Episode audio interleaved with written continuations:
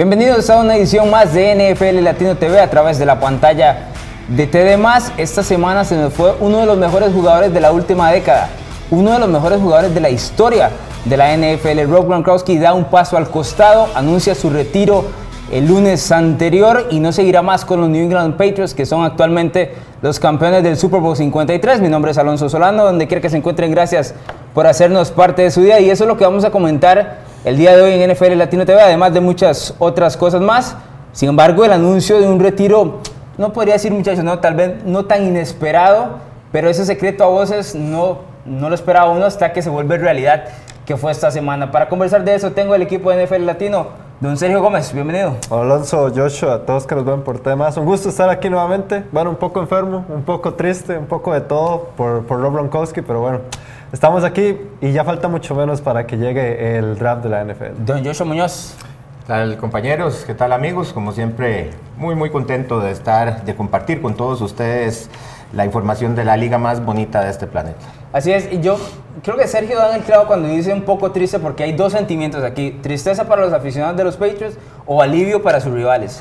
¿verdad? Una de dos porque no hay otra manera de verlo cuando se trata de una amenaza tan grande como lo ha sido Rob Gronkowski durante los últimos nueve años de carrera. Veamos en números qué fue lo que dejó el Tyren, el ala cerrada de los Patriots, desde que fue drafteado precisamente por el equipo de New England, desde su inicio, solo un equipo para Rob Gronkowski en el 2010 que lo vemos desde el año novato ya tiene doble dígito en touchdowns, es decir, 10 de ellos.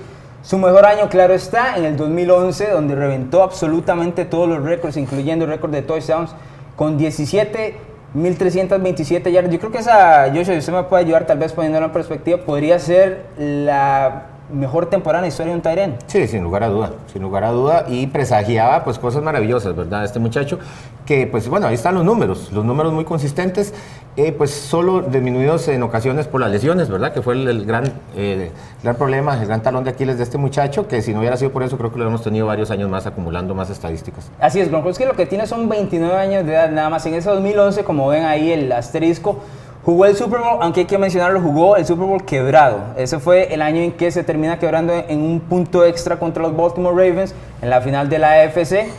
Los Patriots terminarían perdiendo ese Super Bowl ante los New York Giants. Luego vemos un par, perdón, tres más de las temporadas donde acumuló más de mil yardas y siempre entre 11, 12, 11 touchdowns.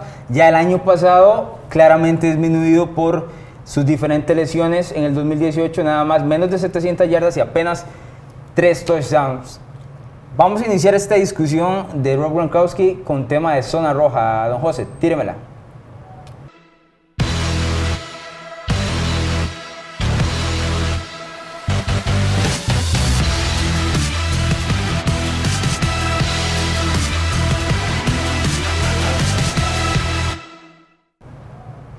La zona roja traída por el portón rojo Pizzería y Galería. Estamos en Los Yoses, en Distrito 4 y por supuesto en Ciudad del Este, la mejor pizza de todo San José. Hoy nos adelantamos un poquito con la zona roja, viene un poco más temprano, pero es que vale la pena. Señores, la pregunta es muy sencilla. ¿Es Rob Gronkowski el mejor ala cerrada en la historia de la NFL? Bueno, cerca pero no. Cerca, pero no. ¿Por qué? Porque yo creo que le faltó, le faltaron unos añitos de mantenerse sano para ir acumulando esos números. Porque de, eh, yo sé que los números a veces son una forma muy fría de ver las cosas, pero es, es, lo que tenemos de referencia. Y al final, al final de los tiempos, al final de la carrera de un jugador es lo que va a quedar. Eh, pues obviamente sí, podemos decir que tal vez es el, el más dominante, por lo menos que yo haya visto aunque han habido varios, eh, como Kellen Winslow que dominó en los 80s, eh, Shannon Sharp, han habido muchos, pero si nos vamos por, por números, los números de Tony González simplemente son estratosféricos a la par de Gronkowski, en lo que hablamos en recepciones, en yardas, estamos hablando del doble o más del doble, también en touchdowns. Pero es un tema de longevidad, no un tema de efectividad inmediata ni. Es que, pero tenés que tomarlo en cuenta a la hora de preguntar quién fue el mejor de la historia. la longevidad tiene que ser. Yo entiendo que la longevidad juega. Lo que pasa es que no puede ser solo el argumento porque aquí no estamos hablando, no es un tema de si, por ejemplo, vas a entrar al Salón de la Fama donde ocupas los números. Aquí sí, fue el mejor. Bueno, o no González no va a entrar, va a entrar próximamente, pero es un hecho desde que se retiró que iba para el Salón de la Fama. Es lo mismo con Rob Gronkowski. Apenas, apenas puede entrar, va a entrar directamente al Salón de la Fama. Como le digo, Tal vez es el más dominante de la historia.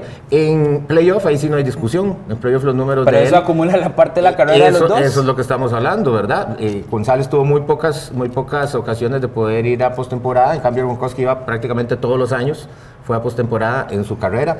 Entonces, hey, usted tiene que poner los números en, en retrospectiva, todo junto, la carrera, las estadísticas y también lo que es temporada regular y postemporada, todo tiene que ir en un solo paquete, pero también lo, lo tenemos que, eh, o sea, es nuestra labor dividirlo eso, ¿verdad? Y decir... Pero y al final cuando de hablamos cuentas- de carrera tiene que ser todo. O sea, no puede ser solo temporada regular contra temporada regular y postemporada contra postemporada.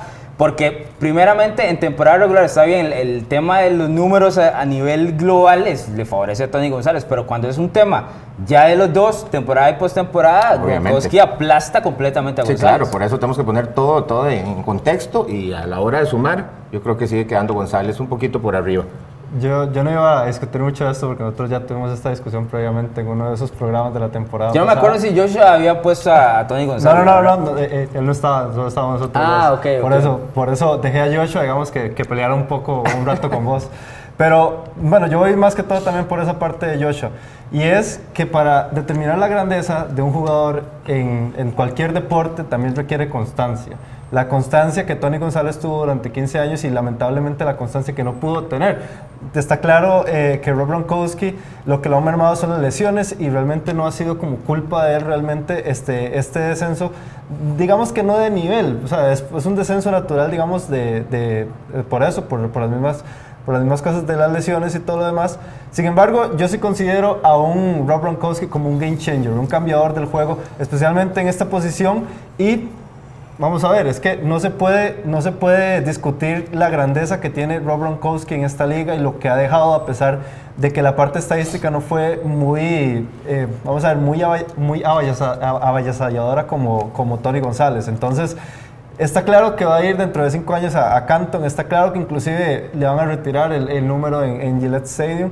Sin embargo, creo que, que desde la parte de la constancia, desde la parte eh, de qué tanto puedes durar, de qué tanto, de qué tan eficaz sos durante tantos años, también determina qué tan grande sos o si sos el mejor en esta liga. Claro, eso tiene que ver mucho con la ética de trabajo también, bueno, un poquito de suerte, pero mantenerse tantos años constante y sano también tiene mucho mérito. Gronkowski entró lesionado a la liga, o sea, es un tema de él ya. Entró, por eso fue pero segunda el ronda. tamaño ¿no? tampoco le ayuda, ¿verdad? Ese Tan- es el otro, que pero tipo esa es, juego. esa es la otra parte que lo hace completamente dominante. Ustedes hablaban de los números, de lo, de lo imponente que ha sido Tony González a, la- a lo largo de su carrera, porque creo que la conversación es de González con Gronkowski y Sí, ahí queda, ¿verdad? correcto. Uno podría mencionar otros nombres, pero tal vez se queda un poquito más atrás.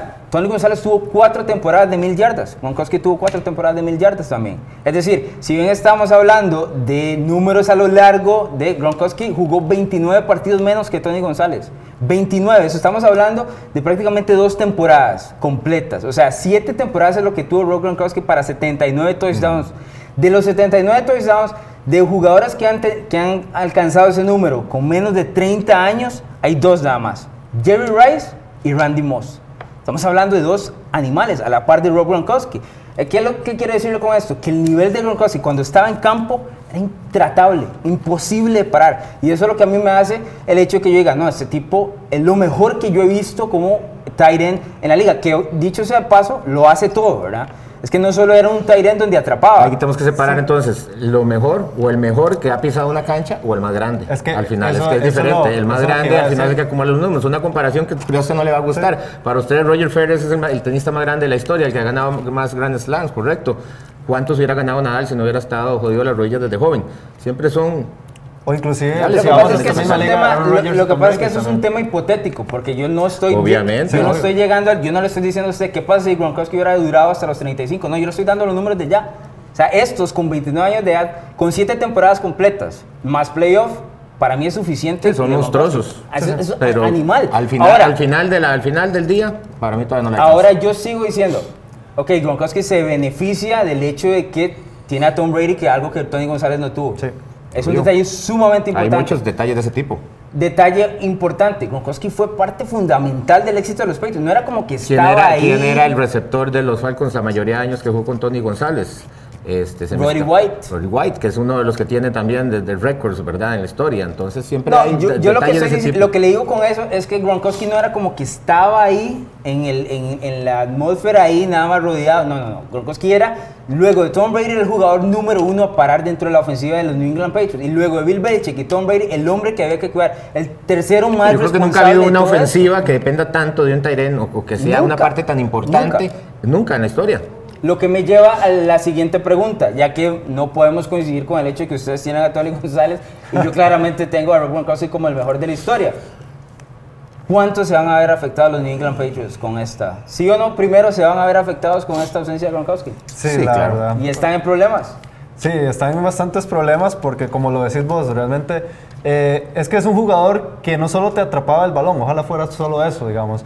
También te, te realizaba bloqueos, también te realizaba otros, otros, otras eh, modalidades dentro del campo. Y a mí lo que más me gustaba de Rob Gronkowski eran las yardas que podía encontrar después de la recepción. Lo imponente que era en una tercera, o más bien no tanto imponente, sino lo importante que era para Tom Brady en unas terceras oportunidades en partidos decisivos en donde le dabas el balón a Gronkowski y él con su, con su corpulencia y todo lo demás podía lograr eh, las yardas que se necesitaban para poder alcanzar nuevamente el primero y 10. Entonces, creo que esto les va a hacer mucha falta y creo que un talento así en un draft está muy complicado de conseguir. Sí, queda muy mal parado New England porque, eh, bueno, estuvo en la, en la pelea por llevarse los servicios de Jared Cook.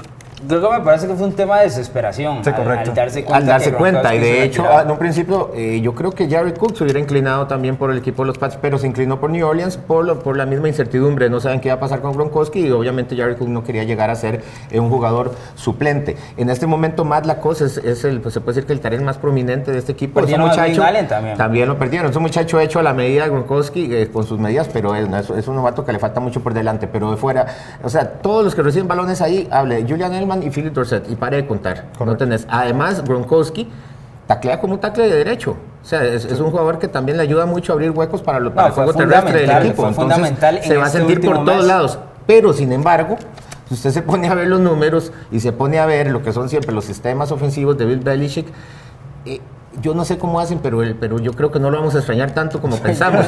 y si usted se pone a ver en los últimos tres años, en los últimos tres años que ha ido los tres años al Super Bowl los Pats, los dos que ha ganado son los dos años que ha tenido malos Gronkowski, que ha pasado lesionado y, y ha pesado muy poco en el equipo. Entonces, si lo vemos desde ese punto, yo no sé por qué, pero Yo estamos seguros de que no lo vamos a sentir tanto. Usted tiene, como usted- se debe saber. la verdad sí tiene razón al punto de decir que los dos que ganó el New England fueron donde Gronkowski estuvo más disminuido, incluso, incluyendo el hecho donde no jugó en el, en el Super Bowl se- sí 51. sintió en la temporada regular. Sí, pero, ok, hay que verlo, hay que separar los Super Bowls, porque el, el 51, que es el, este el del regreso con Atlanta, Gronkowski no estaba y demás, pero o la ofensiva de England tenía nombres para tirar para arriba. Tenía a Mendola, bueno, el caso de Elman que jugó ahí, James White jugó muy bien, tenía a LeGarrette Blount en su momento, Chris Hogan, es decir, había nombres para tirar para arriba. Esta ofensiva no los tiene ya, no sabemos ni siquiera si Chris Hogan, Chris Hogan, perdón, va a volver a firmar con el equipo de los Pats o va a tocar el tema de la agencia libre porque ha tenido algunas visitas y no hay como gran interés del equipo en regresarlo. El año anterior lo único que hizo Gronkowski y la ofensiva de New England fue evolucionar a un juego más por tierra que sorprendió a todos y terminó dándole el anillo. Por eso yo digo que es un tema como más de año tras año. Es que eso es lo que yo voy, ¿verdad? Que la ofensiva siempre hace, hace los ajustes, hace, dependiendo de- de- del equipo, del personal con el que cuenta en el momento y las necesidades del equipo contra el rival, ellos siempre saben hacer los ajustes, por lo que entonces pensamos de que, de que Belichick va a encontrar algún sustituto. Tal vez estamos pensando en otro Gronkowski, en, en un nuevo, porque, porque yo sí pienso que deberían ir en el, en el draft por, por Noah Fant de, de Iowa o No Irving Smith no- Jr. no de Alabama. que les llegue, la verdad. Bueno, alguno, hay, hay una buena clase, por lo menos cinco Tyrens bastante Sí, el- el competentes. primero, Tal no, vez el- Smith, no, Jr. puede ser más de Alabama, que es un buen Tyrant también, que, que, que bloquea bien. Entonces, pero no necesariamente. Puede que también ellos modifiquen su sistema, su, su sistema para hacer un equipo más, más corredor este año. No sé, siempre buscan la manera de que, de que no se sientan este tipo de bajas en el equipo de los Pats. Sí, yo también pienso que New England el año pasado terminó ganando el Super Bowl. Voy a decirlo de una manera extraña, pero es hasta como un añadido, un Super Bowl que no estaba esperando nadie. ni, ni la gente que ve la, la NFL regularmente yo creo que ni siquiera los fanáticos de los Patriots realmente sintieron durante toda la temporada que ese era el año para ganar el Super Bowl. Entonces, siento hasta los amigos de uno ya estaban listos todos para pasar, para pasar la, la, la estafeta Entonces, a el- Mahomes o a quien sea. el tema es como un tema del Super Bowl, como un bonus, ¿no? El que ganaron el año anterior. Entonces no hay como esa presión de que tienen que ir este año por eso, porque yo sé que cada vez que tienes a Tom Brady y a Bill Belichick que están dentro de la oportunidad de Sí, sí. pelear y demás, pero también es un mariscal de campo que tiene 42 años ya. Yo sí siento que va a sentir mucho la partida de Gronkowski por el hecho de que ahorita la confianza está directamente en Edelman nada más, no hay mucho más que eso y no perdés, en mi caso, el que es el mejor eh, end de la historia, vuelvo a decir en mi caso, y, y que te quedas igual. O sea, es, es algo complicado porque hasta las defensivas, con- aunque Gronkowski no atrapara balones, las defensivas ajustaban Claro, por el hecho correcto. de solo tener al 87 ahí. Pero bueno, es una, es una partida que a, a Sergio lo deja triste, a Joshua lo deja aliviado, porque es rival de, de los Patriots. Y que hay que ver cómo evoluciona el equipo New England. Han sido nueve años sensacionales de ver a Gronkowski Aunque dentro del existe, campo. aunque existe una posibilidad, porque todavía está muy joven. realmente Yo lo veo existe- volviendo. Existe una posibilidad muy Fácil grande si vuelve hasta, hasta antes de iniciar esta temporada. Sí, se lo puede digo. ser. Yo creo que si vuelve es por allá diciembre, Es cerquita a los playoffs, deme cinco partidos y vámonos buscando un empuje hacia el siguiente Super Bowl. Antes de eso no, eh, va a ser muy sencillo para él regresar, me refiero a, a introducirse al, al sistema ofensivo porque se conoce a memoria con Tom Brady. Pero sí, yo, yo creo que muchos tienen esa, esa duda de que si por el hecho de la juventud, ¿verdad? Claro. Sí. También lo vimos hace poco con Jason Witten, duró un año afuera con los Dallas Cowboys, lo vimos, creo que fueron tres veces con Brett Favre, que se retiró con los Packers. En fin, hay mucho detalle que ver para, para el tema Gronkowski. Vamos a ir a nuestra primera pausa comercial acá en NFL Latino. Al regreso vamos a ver las 10 mejores jugadas en la carrera de Gronk. Regresamos.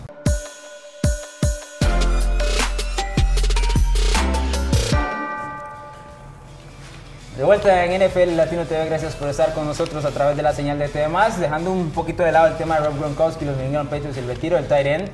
Es tiempo de continuar con el ejercicio que hemos hecho las últimas semanas y es el análisis y las necesidades de las diferentes divisiones, en este caso las divisiones del sur. Si usted tiene uno de esos equipos, ya sea en la AFC o la NFC Sur, pues le recomendamos que ponga mucha atención porque esto solo es lo que necesita su equipo durante el draft para apuntar a una muy buena temporada 2019. ¿Qué tal, José? Si me ayuda poniendo ahí de una vez las necesidades dentro de la AFC Sur, el equipo que va a elegir por primera, o en primera ocasión serían los Jacksonville Jaguars con el pick número 7. Tienen 7 selecciones del draft. Además de eso, necesitan ala abierta, tackle, tackle ofensivo, perdón, y Tyren. Son básicamente movimientos en el costado ofensivo tras la llegada de Nick Foles, Joshua. Sí, exactamente. Este, pues por fin se decidieron a salir de Blake Bortles, que creemos que ya hace uno o dos años tenían que haber dado ese paso. Pero bueno, Nick Foles era la mejor opción, la opción que trajeron, este, lo trajeron al muchacho por cuatro años, entonces hay que darle armas y hay, que defenderlo, ¿verdad? Hay que protegerlo. Yo creo que ahí es necesario un tackle, creo que eso podría ser la, por la posición en que ellos van a draftear, la número 7. Eh, creo que es muy temprano para agarrar un, un, un ala abierta o un ala cerrada, que son las otras necesidades a la ofensiva. Creo que se podrían ir por un tackle por ahí. Eh, suena mucho Jawan Taylor de Florida, que parece que ese es el, el tackle mejor rankeado para esta ocasión. Sin embargo, ¿verdad? Como lo dijimos, hay muchas necesidades del lado ofensivo, así que cualquiera de esas tres opciones yo creo que estaría bien visto. Sí, principalmente eso. Realmente eh, Jacksonville tiene esta ventaja de que conserva su defensiva, que es una muy buena defensiva, y que en realidad tiene los problemas concre- concretamente en, ese sector ofensivo, tanto la parte de las alas abiertas como, del tight end. Es cierto que el año pasado o la temporada pasada se, se lesionó Marquis Lee y también se fue Allen Robinson a Chicago, que, que fueron piezas Allen. ¿verdad? Allen Hurst. Allen Hurst, La salida de los dos Allens creo que no benefició en absoluto Cero. a la, a la ofensiva. Al punto que eh, durante la temporada pasada ningún, ningún receptor en este equipo tuvo más de 800 yardas. Entonces eso deja a mucho que desear. También es cierto que, que, que el- este cambio de, de Nick Foles también, también le puede dar ese, ese beneficio a, a los receptores, pero que también va más que todo por ese lado el, el Sí, equipo de Jackson. el tema es que cuando vimos a Nick Fox ser exitoso en, en Filadelfia, desde su primer año, cuando lanzó aquellos siete touchdowns en, en- apenas entrando a la liga, y ahora en este con el rumbo al Super Bowl 52 y el último año en playoff, es que siempre estuvo rodeado, además de talento, de una excelente línea ofensiva. Si usted a Nick Foles le da protección, te va a quemar. Además, en Jacksonville tiene un corredor que es bastante imponente como Leonard Fournette, entonces la ofensiva no tiene que ser directamente o, caer en el peso de lo que vaya a ser Nick Fox como mariscal de campo. Leonard Fournette corriendo el balón, buena protección de Nick Fox, me parece que los Jaguars, sin ser una ofensiva muy sexy, pueden conseguir buenos triunfos. Sí, ahí está la clave con Fournette, la clave es que se mantenga sano, ¿verdad? Porque ha sido el problema del muchacho los últimos dos años. Eh, Marquis Lee también, que pasó lesionado, como lo dijo Sergio el año pasado. Didi Westbrook, yo creo que fue la, nota alta ahí. Es muchacho joven que, que, puede aportar, pero exactamente necesitan protegerlo bien, darle una dos armas nuevas para que pueda trabajar el muchacho tranquilamente. Tyren es importante también porque Nick Fox, cuando estaba en Filadelfia, pues atacaba muchísimo a Suckers.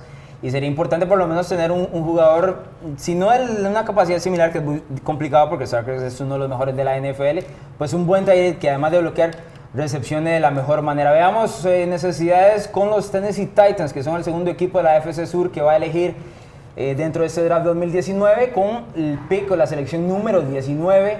Tienen seis selecciones de draft y tienen, por así decirlo, situaciones similares al equipo de los Jacksonville Jaguars. El problema de los Titans está en mariscal de campo, que no sabemos si Mariota eso no es pero necesita a la abierta guardia y a la cerrada también para pues, suplir perdón, a Delaney Walker, que el año pasado viene de la lesión. Sí, eh, este tema de la protección con, con Mariota va a ser muy importante. Recordemos que el año pasado tuvo 42 sacks, fue uno de los, de los corebacks que, que, más le, que más le golpearon. También está el bajo rendimiento que tuvo esa, esas armas ofensivas Tal vez, eh, con exceptuando el caso de Corey Davis, que tuvo una temporada aceptable, y también esto, esto eh, va también muy relacionado a la lesión de desde Lenny Walker, como, como bien vos lo decías, pero sí, eh, este equipo necesita principalmente eso, protección en la línea ofensiva y eh, tal vez una o dos armas que le ayuden tanto a Mariota como a Tannehill durante la temporada. Sí, yo habíamos o pusimos en la necesidad de salas abiertas por, porque el hecho de que Corey Davis es el único que en este momento está y que también necesita pegar un salto, ¿verdad? Porque Corey Davis fue seleccionado en la primera ronda del draft hace unos años atrás, necesario que ya tome por lo menos la batuta como a la abierta número uno del equipo. Sí, se esperaba mucho más de lo que, de lo que ha mostrado hasta el momento. Eh, el año pasado dio signos de, de, de, crecimiento, de ir por el buen camino. Tenía chispazos. Pero, ah, chispazos, exacto, inconsistente.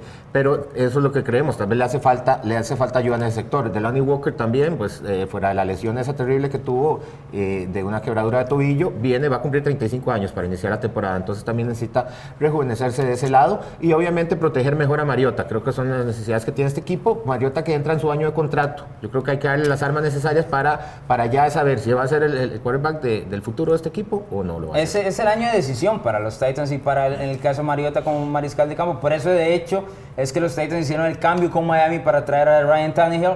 Dos, dos cosas. Primero, para ponerle un poquito de presión a Marcus Mariota. Luego le salió relativamente barato a Tannehill en ese cambio también, por lo que van a terminar pagando y demás.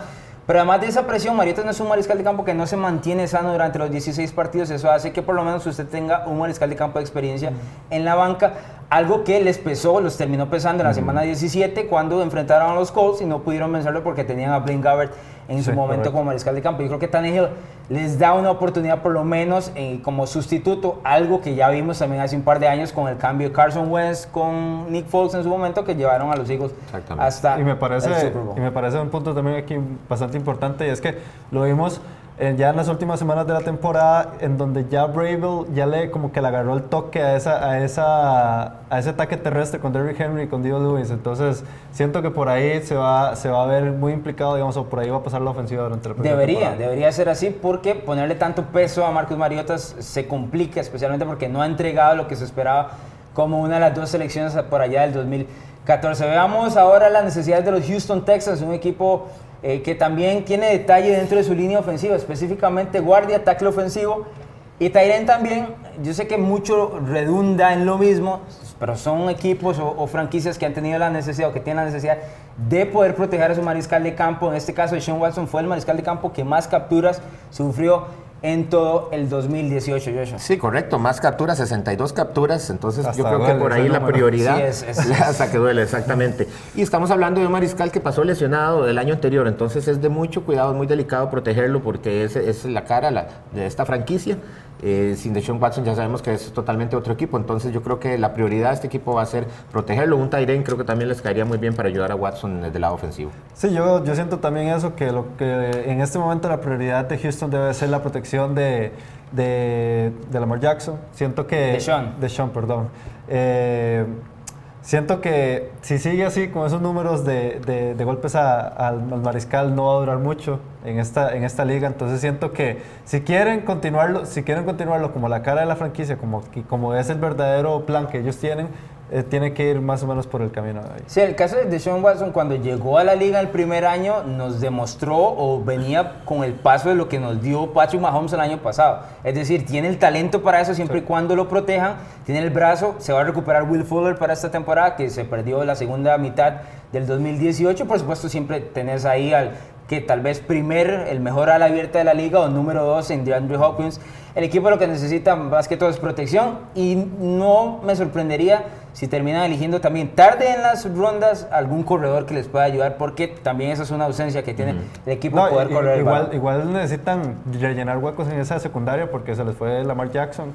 Eh, sí, de Karim Jackson, perdón, y, y Tyron Matthew, entonces también. Sí, punto Matthew estuvo nada más unos meses y Karim Jackson ahora es jugador de los Denver Broncos, también es un detalle importante en el costado defensivo. Veamos las necesidades del equipo que estuvo en postemporada por parte de la, de la AFC Sur, el caso de los Indianapolis Colts, que va a elegir como el puesto número 26. Los Colts, además de que tuvieron muchísima plata a nivel de agencia libre y tal vez no la gastaron, tienen muchísimas selecciones de draft, nueve de ellas para este 2017. Necesitan un tackle defensivo que pueda poner presión al mariscal de campo, un esquinero para seguir apoyando, eh, por supuesto, a la defensiva secundaria y un ala abierta que pueda acompañar un poco a T.Y. Hilton. Joshua. Sí, este es uno de los equipos que tiene menos necesidades, se podemos decir, en esta división y también era de los equipos que tenía más plata. Todavía tal vez nos sorprende un poquito que la agencia libre no hayan hecho más movimientos. Eh, pues trajeron a Justin Houston hace poquito, pues les va a ayudar bastante del lado defensivo. Eh, trajeron a Devin Funches por un año, 13 millones. También, Está caro, sí. Está carito para, para lo que ha demostrado también, ¿verdad? La inconsistencia de su carrera. Eh, recontrataron a Pierre Desir, me parece también importante para esa secundaria, pero sí, les hace falta otro jugador ahí, ot- otro jugador que pueda hacer jugadas grandes que acompañe a T.Y. Hilton, me parece necesario. Y también creo que tienen que renovar, eh, mejorar un poquito esa defensiva secundaria. Sí, es bastante interesante ver eh, que, que los Colts no se hayan movido tanto en esta, en esta agencia libre, especialmente con nombres Que grandes. no ha terminado. ¿verdad? No, no ha terminado, algunos, pero. algunos pero nombres que ya- interesantes, pero ya los Sí, principales. exacto, es que ya los principales ya se, fueron. fueron. ese es el problema. Y todavía tiene mucho dinero para gastar. Y, pero bueno, vamos a ver es- ese factor de, de- de la cantidad de picks que hay en, en el equipo de, de, de Indianapolis, que son bastantes. Entonces creo que, que ellos se van todavía a ir por ahí, se van todavía a jugar con esos contratos de novatos, aprovechar de que... El año pasado les fue muy bien Sí, con el correcto. draft, ¿verdad? Básicamente reconstruyeron la línea ofensiva, entonces yo creo que, que- que esa es la Correcto. línea que ellos quieren seguir. Sí, también el hecho de, que- de tener nueve selecciones de draft no significa inmediatamente que tengas que usar las nueve selecciones de draft. Es decir, muchas de ellas las puedes terminar utilizando como moneda de cambio para avanzar precisamente Claro. en el draft y elegir un, un jugador que sea de mayor talento, de mayor peso o un impacto inmediato, por así decirlo. Entonces el equipo Indianapolis de los cuatro me parece que está en mejor posición por ser el equipo más joven. tiene el más opciones, El que correcto. recién acaba de ganar la división, entonces es, es muy importante para los Colts pegar bien lo que va a seguir, eh, sea en el draft 2019 y seguir avanzando. Para lo que yo puedo hacer eh, o puedo creer en el 2019 puede ser una, un año importante, es decir, importante tirando a ver cómo se acercan a un Super Bowl, algo que el año pasado parecía lejísimos y que estuvieron por lo menos hasta la ronda divisional, algo que no es, no es poca cosa. Bueno, ese es el análisis de la división AFC Sur. Recordarles que este análisis es traído por TJ Friday, la casa del fútbol americano en Costa Rica. Pero además de ser la casa del fútbol americano en Costa Rica, está en TJ Friday, tanto Escazú como en Oxígeno. Usted puede ver absolutamente todos los deportes. Ya empezó el base, Joshua. Ya empezó el base hoy oficialmente en, en- en este continente, porque había empezado, pero en Japón hace una Ya semana. empezó el base, tenemos NBA, tenemos la locura de marzo, por supuesto la Champions League y demás. Siempre en TJ Friday estás tanto en Escazú como en Oxígeno. Vamos a ir a nuestra última pausa comercial. Al regreso, este mismo ejercicio, pero en la NFC Sur. Regresamos.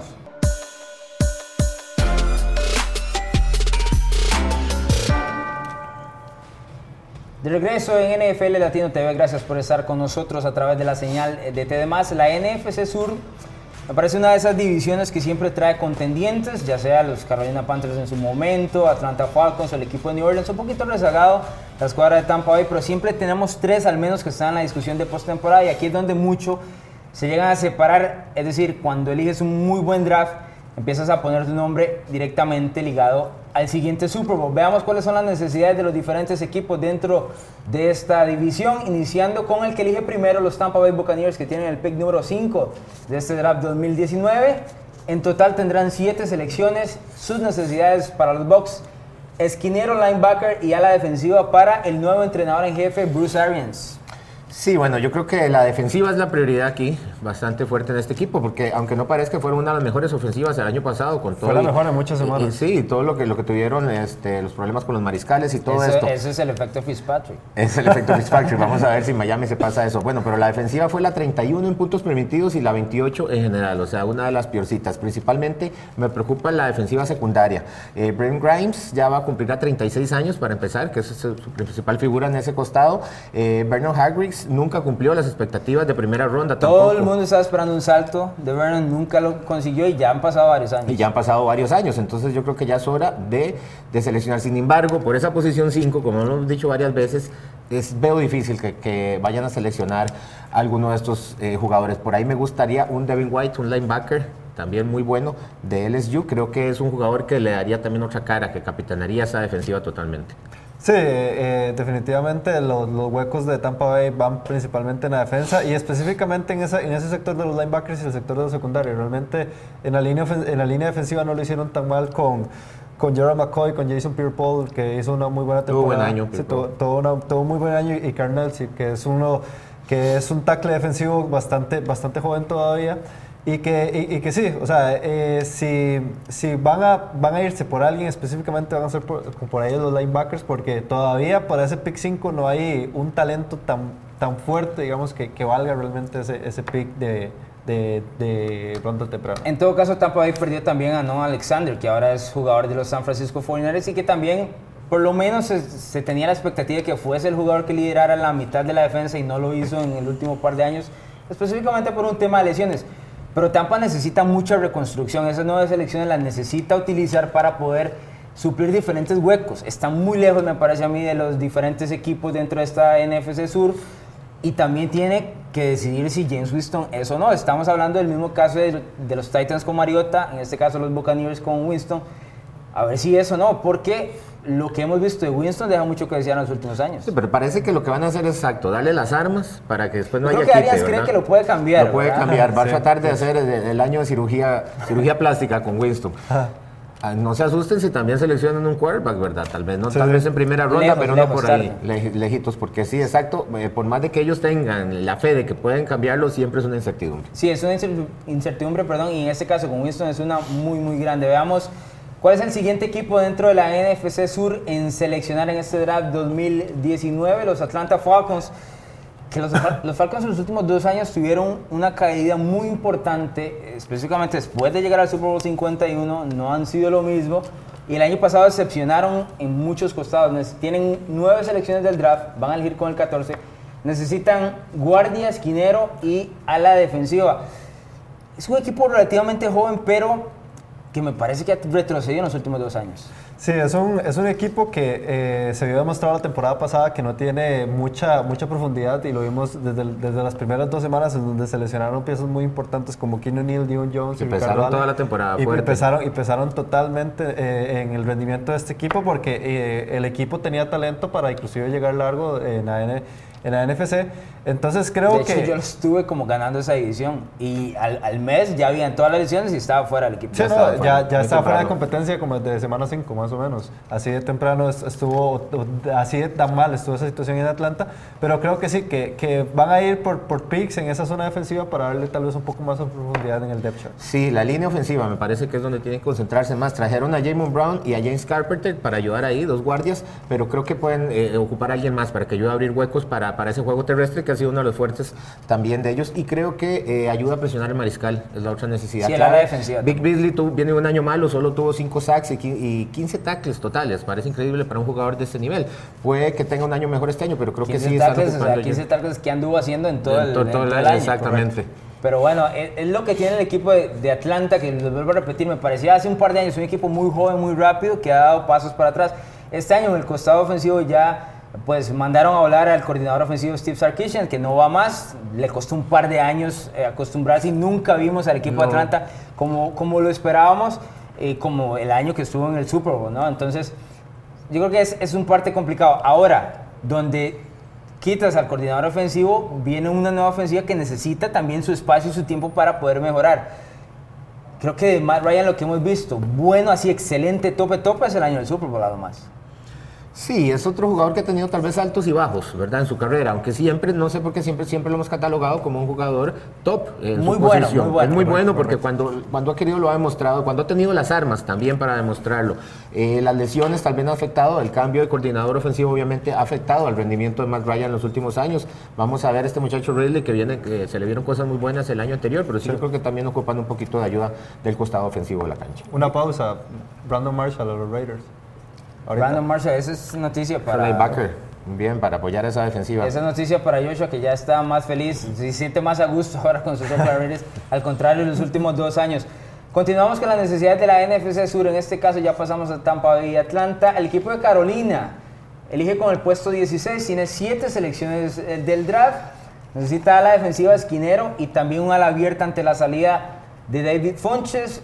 A mí la Carolina siempre ha sido uno de los equipos que más me ha costado entender porque si bien es cierto es tradicionalmente defensivo, creo que a veces se le pide demasiado a Cam Newton por hacer y en el último año ha estado o estuvo muy lesionado como para poder entregar los balones de los cuales se esperaba. Sí, yo creo que otra arma para Cam Newton caería muy bien. Este, sí es cierto que Christian McCaffrey llegó, ¿verdad?, como anillo al dedo a este equipo, eh, tomando el peso, eh, un gran peso, una gran parte de, soy la McCaffrey de, esta ofensiva, pero exactamente, no queremos que el muchachito se, lesione y también no queremos oír a Cam Newton todo el año poniendo cosas, entonces yo creo que otra arma ofensiva sería bueno, pero también del lado, del lado defensivo necesitan eh, poner atención. Julius Pepper se retiró, bueno, ya venía a la baja, pero es un hueco que tienen que llenar. Y yo creo que también el hueco esquinero, ¿verdad? Desde que Josh Norman se fue a Washington después del año del Super Bowl, yo creo que no, esa secundaria no volvió a ser lo mismo. Sí.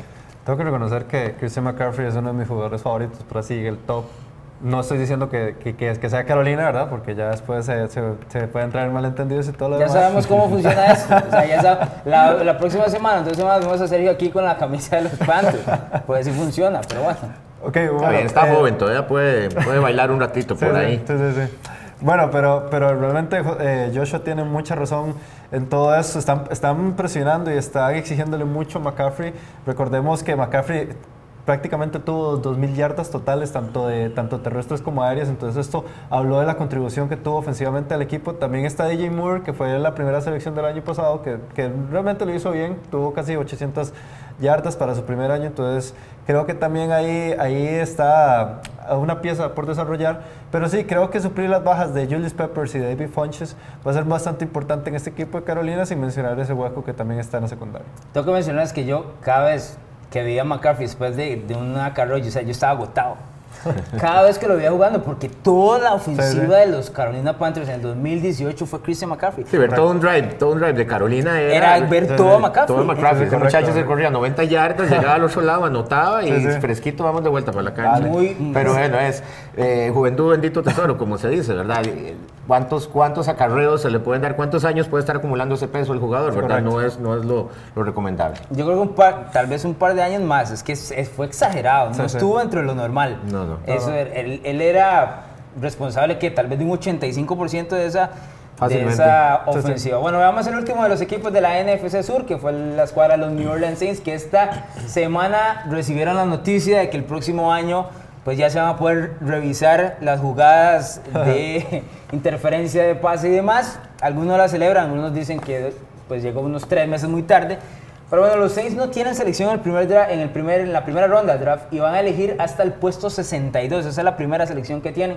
Van a tener seis en el draft, necesitan guardia centro y por ahí un linebacker central. Sí hay que mencionar que la escuadra se ha armado bien en cuanto a temas de agencia libre en los últimos años. O sea, ha, puesto como toda la carne al asador para llegar al Super Bowl en los últimos dos, tres años. Sí, es un equipo que tampoco tiene muchas necesidades realmente y que considero que esta, que esta adquisición de del, del Tyrant Jared Cook va a ser bastante beneficiosa para, para Drew Brees y para toda esa ofensiva que también dependía mucho tanto de Alvin Kamara como de Michael Thomas. Entonces creo que le va a dar un nuevo aire ahí, le va a dar una pieza bastante importante a este equipo y, y, que en realidad pues vamos a ver, eh, o sea, yo no veo digamos que, que, que, de lo que salga en este equipo de, de, o de los picks que salgan de, de Nueva Orleans van a ayudar mucho a la contribución del equipo.